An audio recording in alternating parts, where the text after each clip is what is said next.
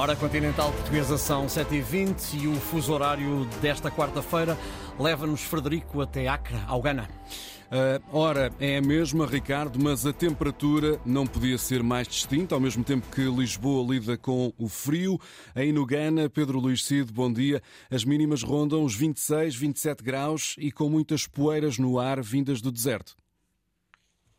Bom dia, Ricardo. Bom dia, Fred. É verdade, aqui estamos neste momento com 26 graus. Ontem a máxima foram 33, mas como referiste, há algum fenómeno que aqui temos todos os anos por esta altura, a partir de dezembro até fevereiro, que é o Armatan, que significa que são as poeiras que vêm do deserto do Sara em suspensão, tornam-nos o, o, céu completamente branco, tu olhas para o sol, o sol está completamente branco, e isso aumenta, faz aumentar a temperatura porque ficamos com, com uma espécie de capacete, como dizem na Madeira, sabes? Uh, fica assim muito úmido, muito abafado, e ontem chegámos aos 39.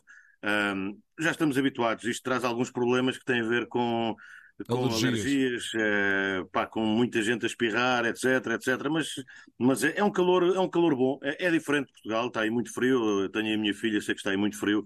Aqui não, aqui nunca temos frio. Aqui nunca há frio porque a temperatura, na verdade, nunca baixa dos 24, 25 graus. Pedro Luís, estiveste muitos anos a trabalhar aqui na Antena 1 como jornalista na área do desporto. Há uns anos mudaste para o, Ghana, estás agora envolvido noutros projetos profissionais.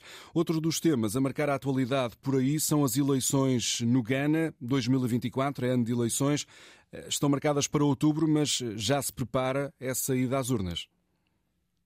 Sim, repara, há cerca de um ano estávamos aqui no Ghana com 54% de inflação, tivemos, houve uma intervenção da, do FMI, uh, a vida não estava fácil, tudo aumentou muito, uh, depois do Covid. O Covid aqui foi muito bem gerido do ponto de vista de saúde, entendes? Uh, mas do ponto de vista de, de algumas decisões que o governo tomou para facilitar a vida aos habitantes, pagaram isso, pagaram um preço muito alto, porque, por exemplo, durante um ano não, não se pagou impostos no Ghana, a maioria das, das pessoas não pagou impostos, uh, e claro, depois faltou o dinheiro, a inflação veio, a moeda desvalorizou imenso, um, para teres uma ideia, a eletricidade aumentou cerca de 30%, o fuel aumentou, o combustível aumentou uh, à volta de 25%, e, portanto, esse, esse, essas situações todas estão claramente a ser aproveitadas agora pelos candidatos da oposição, uh, por o principal candidato da oposição, que já foi presidente, uh, que é John uh, Dramani Mahama, uh, que é o grande candidato a ganhar as eleições que vão decorrer lá, na, lá mais para o final do ano. o atual candidato, Anana Akufo-Addo, não irá concorrer, mas quem vai concorrer pelo seu partido, que é o, que é o NPP, irá ser o vice-presidente Mahamoud Bawumia. John Mahama, da oposição, é o principal candidato a ganhar as eleições. Eh, as pessoas estão insatisfeitas com o que foi feito por, eh, por este governo. Na primeira fase do mandato correu tudo muito bem, por causa da forma como o Covid foi bem gerido aqui, do ponto de vista, como te referi, da saúde, mas depois, enfim, depois a crise veio, está instalada e a vida das pessoas aqui não, não, tem sido, uh, não tem sido nada fácil. Vamos ter um ano animado desse ponto de vista. Uhum. São diferentes de nós. Uh, não, há muitos, não há muitos comícios.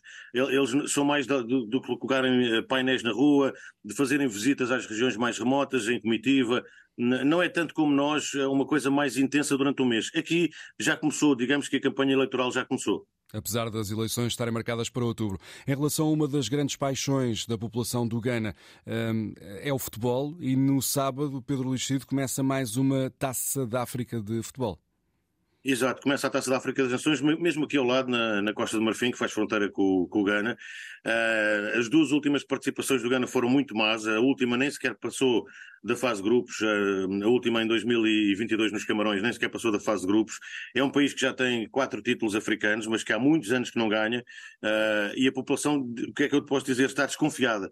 Está desconfiada, de, apesar de haver muito bons jogadores, apesar de ter chegado ontem, depois de uma lesão, e estava em dúvida, o Mohamed Kou, de terem uh, uh, o Isaac do, uh, do Atlético Bilbao e outros bons jogadores que atuam na Premier League, estão desconfiados porque ainda ontem fizeram um particular com a Namíbia, empataram 0 a 0 e foi, e foi um, rol de críticas que, que vocês não imaginam. Às vezes até, começo, até penso que aqui nesse aspecto com a seleção ainda são piores do que nós aí quando as coisas correm mal. Mas não sei, eles não têm muitas expectativas, apesar de historicamente serem sempre apontados como, como favoritos. Obrigado, Pedro Luís Cid. Um abraço. Estivemos na capital do Ghana, na cidade de Accra, onde os relógios marcam exatamente a mesma hora do que aqui em Lisboa, mas onde os termómetros, Ricardo, apresentam valores bem diferentes. 26 é esta hora, máxima de 33, como reportava o Pedro há pouco.